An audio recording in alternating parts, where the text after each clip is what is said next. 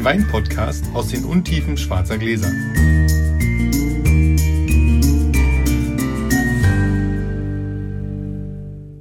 Eine neue Folge Blindflug. Ich weiß gar nicht, die wievielte, aber ist auch egal. Jetzt sind wir bei so vielen. Hallo Sascha. Hallo Felix, guten Morgen. Guten Morgen. Wir produzieren heute morgens. Das ist immer schön. Da kann man besonders gut schmecken, finde ich. Ähm, wir haben einen Würfel, in dem wir, mit dem wir festlegen, wer als erstes dem anderen einen Wein einschenken darf. Bisschen wie Glücksspiel. Oh, heute habe ich eine 6. Ah, ich gleich aus. Dann gleich nochmal. 4. Vier gegen zwei. Du fängst an. Ich fange an. Dann gehe ich mal los. So, jetzt gehe ich einmal ins andere Zimmer und erzähle erstmal, was wir heute trinken. So, meine Lieben, wir trinken heute ein Maximin Grünhauser Absberg Kabinett Riesling aus dem Jahr 1991. So, mein lieber Felix, bitteschön. Sag ich mal zum Wohl. Zum Wohl. Felix hält jetzt seine Nase ins Glas und ich erzähle euch wieder was. Oder ich empfehle euch was. Meine Empfehlung für heute ist, trinkt mehr Wein und trinkt ihn mit Freunden. Trefft euch mit euren Freunden. Wenn ihr alle, die hier sitzt oder zuhört, ihr trinkt ja anscheinend gerne Wein oder mögt es, über Wein zu reden oder darüber oder zuzuhören. Und ich glaube, es ist wichtig, trefft euch mit euren Freunden, auch die, die nicht so viel Wein trinken. So ladet die ein, sagt, bringt eure Flaschen mit, was mögt ihr? Die sollen was vom Supermarkt holen, ist ja wurscht. Die sollen den Wein mitbringen, den sie mögen. Dann setzt euch hin und trinkt. Trinkt und redet so ein bisschen über den Wein. Ihr müsst nicht so fachsimpeln wie Felix oder ich oder, irgendwie an, oder all die anderen. Aber redet darüber, schmeckt es euch, schmeckt es euch nicht, was mögt ihr? Du meinst, die sollen Nachwuchs Äh, ranzüchten? bitte, na so ein bisschen. Aber es ist ja wirklich, also man, man trifft sich so selten und redet über Wein. Ja? Also setzt sich hin. Es macht mir so eine Freude, wenn wir uns alle zusammen treffen und Wein trinken. Die unterschiedlichsten Sachen, die Sachen, die wir nicht kennen, Sachen, die wir kennen, wo wir dann doch überrascht sind, dass wir sie nicht erkannt haben. Ja? Oder so wirklich Sachen, die wir gerne mögen und trotzdem erkennen wir sie nicht. Und das ist immer wieder schön, mit anderen Leuten über Wein zu reden, zu sehen, wie die den wahrnehmen. Ja? Und wie es, wie es, ja, wie es, wie es schmeckt, wie es anderen schmeckt. Sascha, du stehst heute richtig auf der Kanzel. Ich stehe. Tada. Redig, sehr schön. Ich finde das so. Ja, ist ja, ist ja richtig. Das ist ja auch ein Wein, über den man reden kann und muss hier. Äh, Sascha hat mir, soweit lehne ich mich jetzt mal aus dem Fenster, einen, einen Rest süßen Riesling eingeschenkt, der schon ganz schön reif ist, würde ich jetzt so vermuten. Ähm, also hat eine leichte Petrolnote, aber fangen wir erstmal damit an. Also mir schmeckt er gut. Mir schmeckt er gut. Er ist jetzt so an so einem Punkt, wo ich sage, ähm, viel älter muss er für mich nicht mehr werden. Er hat so diese erste, oder er schmeckt so, als hätte er so eine erste kleine Alterssäure. Er schmeckt also so, als wäre er durch, durchaus äh, länger gereift. Ich glaube, das ist irgendwas. Also erstmal, ich glaube, es ist ein restsüßer Riesling. So. Und schmecken tut er mir sehr gut. Er strahlt nicht so, dass ich jetzt sage, oh wow, Ja, das stimmt. ähm, sondern er ist aus der Liga so sehr gutes Jahr, guter Erzeuger, vielleicht auch ein sehr guter Erzeuger und ein nicht ganz so gutes Jahr. Irgendwo so in der, es ist nicht Top-Jahr, Top-Erzeuger, Legendary, äh, Riesling, irgendwas. Oder die Flasche, bei so alten Weinen muss man auch sagen, also ich tippe jetzt mal, dass er ein bisschen älter ist, es gibt gute und schlechte Flaschen. So, das ist zum, zum Thema, mag ich das.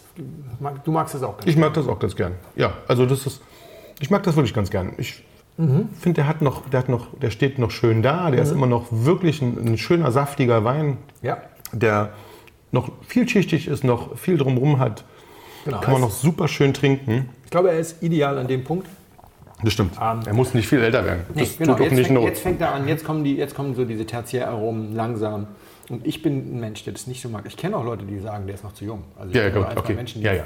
Trinken sowas immer nur noch, wenn es morbide riecht. wenn es richtig Ah. alt ist. Das, das wollen wir nicht. Also ich finde schon, wenn er noch so ist, ist er richtig, ist er noch richtig toll. Ich würde deswegen denken, bei dem Wein ist natürlich die Frage vor allem, wie alt er ist. Das ist, finde ich, ist das Wichtigste, das Spannendste. Ich würde ihn jetzt tatsächlich schon auf 20 Jahre alt tippen oder vielleicht sogar ein bisschen. Also ich würde 90er Jahre, würde ich denken. Das stimmt. Ja? Ja. Gut, okay. 91. 91. Okay. Jetzt muss ich tatsächlich sagen, 91 war nicht so ein mega Nee, war nicht so ein Mega-Jahr. ne? Ich bin gerade überlegen. 92, 93 waren, waren so, waren so für, für, für süße Weine, glaube ich, wenn ich das richtig erinnere, ganz gut. 95, 96 ging, glaube ich, auch. Ja. 91. Gut, wer macht sowas? Ähm, ja, doch, das machen relativ viele Leute. Deswegen ist es wahnsinnig schwer. Die Frage ist ja jetzt, ist es Mosel, Rheingau oder Nahe? Devon-Schiefer. Ja, gibt es auch überall. Gibt es an, der- gibt's an der A, an der, an der Mosel sowieso. Genau. Bleiben wir an der Mosel.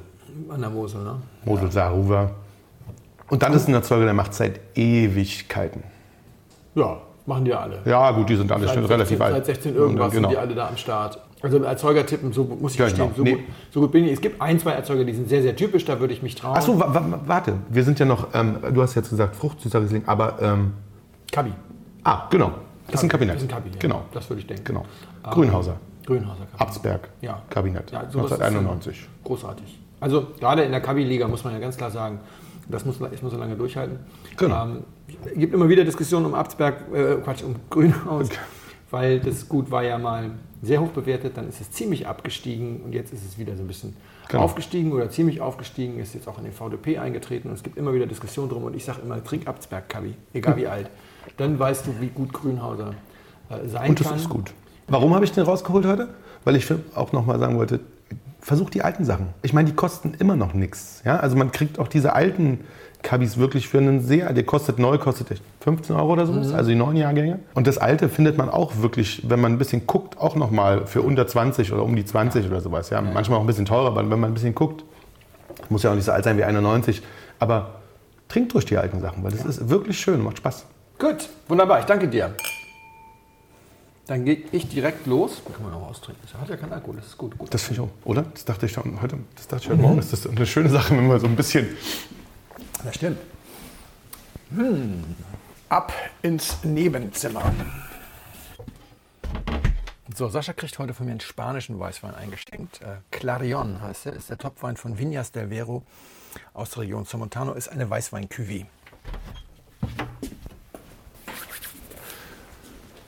Dankeschön. So, bitteschön. Viel Vergnügen und wohl, cheers. Ich muss nochmal auf die letzte Folge zurückkommen. Ähm, da haben wir getrunken von äh, Ziereisen, Jaspis, Alte Reben, Grauburgunder 2010 und wir haben uns angewöhnt, wenn die Aufzeichnung beendet ist, immer noch mal ein Gläschen von den Weinen zu trinken. Also heute machen wir es nicht, weil wir tatsächlich morgens produzieren, aber immer noch mal ein Gläschen von den Weinen zu trinken. Und bei dem Ziereisen konnten wir wirklich zuschauen, wie der an der Luft zerfiel. Das hat keine zehn Minuten gedauert. Dann war er für mich wirklich unangenehm, einfach äh, zerlegt in vor allem die Komponenten Säure und Holz, sodass ich schon sagte, wir müssten eigentlich das Mikro nochmal anmachen. Machen wir nicht. Das hier ist tatsächlich eine Augenblicksbetrachtung, sozusagen im Wortsinne eine Momentaufnahme. Und ihr könnt Teil dieses Moments sein. Und wenn wir die Weine irgendwie präparieren, dann sagen wir das. Das ist das Stichwort. Ich habe den vor anderthalb Stunden geöffnet, habe äh, ihn probiert, ob er äh, Kork hat, weil er mit Kork verschlossen ist, habe dann Viertelglas weggeschüttet, den Wein einmal kräftig durchgeschüttelt und dann in den Kühlschrank gestellt. Und äh, ansonsten ist es meistens Zapfen raus und los geht's. Ich glaube, wir haben den Bürgerspital mal 20 Stunden belüftet, aber das sagen wir dann hier auch. Und wenn wir einen Wein dann toll finden, ist es genau in dem Moment so und ihr könnt teilhaben und wisst genau, wie es entstanden ist. Was mich aber ein bisschen geärgert hat, ist, wir hätten das vorhersehen können. Und deswegen werden wir in Zukunft gelegentlich bei einigen Weinen mal darüber sprechen, nach dem Aufdecken, soll das so schmecken? Denn Ah, das ist eine gute Idee. ich hatte den Wein ja äh, völlig falsch eingeschätzt in der Nase. Erst für einen Rotwein gehalten, dann für einen jungen äh, Burgunder. Und wenn ein acht Jahre alter Grauburgunder schmeckt wie ein zwei Jahre alter Chardonnay, dann gibt es zwei Möglichkeiten. Entweder der Verkoster hat ein Problem oder der Wein. Da Sascha ja aber auch auf dieses enorm präsente Holz abgehoben hat, hätte man natürlich sagen können, also äh, nach so vielen Jahren, wenn ein Wein noch so nach Holz schmeckt, dann hat er in der Regel nicht genug eigenes Fleisch, um diesen Anzug auszufüllen, den das Barrique und der Barrique-Ausbau ja darstellt. Und dann sollte man misstrauisch werden. Und wenn er dann auch noch wahnsinnig frisch ist, dann ist die Säure nicht integriert. Und wenn sie es nach acht Jahren nicht ist, dann wird sie es wahrscheinlich nicht. Und Tatsache ist, aus meiner Verkostungserfahrung hätte ich vorhersehen müssen, dass es eine hohe Wahrscheinlichkeit gibt, dass der Wein relativ schnell äh, Schluss macht. Wenn ihr so eine Flasche habt, holt euch acht Mann, ne? Sascha hat es eben gesagt, ladet die Leute ein, reißt die Flasche auf, gießt jedem irgendwie 0,1 ein oder sonst was und dann alle? wird das Ding Ausmaß? in 15 Minuten getrunken und alle sagen, yeah, what the hell, guter Wein. Aber wir haben natürlich so ein bisschen den Anspruch, darüber hinaus vielleicht ab und zu mal zu sagen, soll das so sein? Sascha, war ein bisschen länger dafür, dass jetzt mehr Zeit, das zu verkosten. Hm, habe ich. ich habe mich erst total gewundert über die Nase. Es war so eigentümlich. Ist sie immer noch ein bisschen, aber sie entwickelt sich gerade noch mal schön mit der Luft, finde ich. Der Wein ist, ich muss noch mal kurz. Ich weiß nicht, was es ist. Gerade gar keine Ahnung. Aber erstmal, gefällt es dir oder gefällt es dir nicht? Ich bin noch nicht so richtig sicher. Ah ja. Tatsächlich. Das ist ein ziemlich guter Wein. Aber ich bin noch nicht so richtig sicher, ob es mir wirklich gerade richtig gefällt. Ah ja. Ich, das weiß ich gar nicht. Ich weiß auch gar nicht warum. Vielleicht liegt es am frühen Morgen, vielleicht soll ich nur noch nachmittags trinken. Ja, meistens schmeckt man ja etwas besser am Morgen. Aber er, also er hat eine wunderbare Struktur, er ist wirklich ga- ganz toll. So eine, so eine- herbe Not, so eine wirklich. Ich habe den Wein selber das erste Mal im Glas gehabt vorhin. Ich, ich, Und bin ich bin selber sehr angetan. Ich bin sehr angetan von dem Wein. Ich kannte ihn nicht. ich kenne ihn, also ich glaube, ich kenne ihn auch nicht, denke ich. Gehe ich also, ganz fest von aus. ich bin auch überhaupt bei der Rebsorte, also es ist Weißwein. Das ist eine Cuvée. Ah, okay. Aber ist das ein Weißwein? Ja. Ja, ja aber der Cuvée ist auch wirklich. Aber ich glaube, es ist ein fantastischer Essensbegleiter. Glaube ich wirklich irgendwie. Also hat auch eine Menge zu bieten. Ich glaube, der kann auch wirklich mit, mit, mit, mit viel umgehen. Ja? Und auch mit viel essen. Aber ich bin mir ganz unsicher, was es wirklich ist. Ich bin, aber ich lege mich fest, ich mag ihn. Ja. Ja, Gut. ich, ich mag ihn. Ich würde ihn jetzt nicht himmelhoch jauchzend beschreien, aber ich mag ihn. Wunderbar. Das ist gut. Ich habe dich in die Situation gebracht, dass du tatsächlich da stehst und über den Wein nachdenken musst und keine Referenzpunkte hast. Das finde ich sehr gut. Das mag auch an dem Wein liegen. Ähm, es ist eine Cuvée aus Riesling, Chardonnay und Gewürztraminer. Hatte ich noch nie. Wird in Deutschland auch keiner machen, kommt aus Spanien, wo es ja wahnsinnig viel Riesling gibt.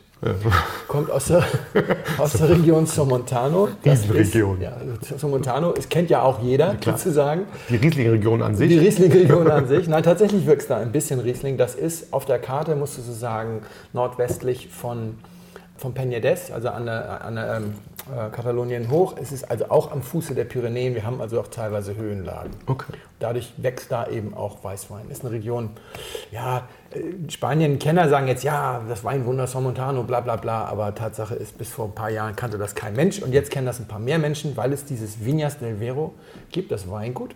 Das gehört der Familie González Bias. Ah, Das sind die Leute, denen auch Tio Pepe gehört, die riesen Cherry-Bude. Und das sind irgendwie so, weiß ich nicht, sehr fleißige Menschen. Also wenn mir Tio Pepe gehören würde, dann würde ich ab und zu mal auf den Golfplatz gehen.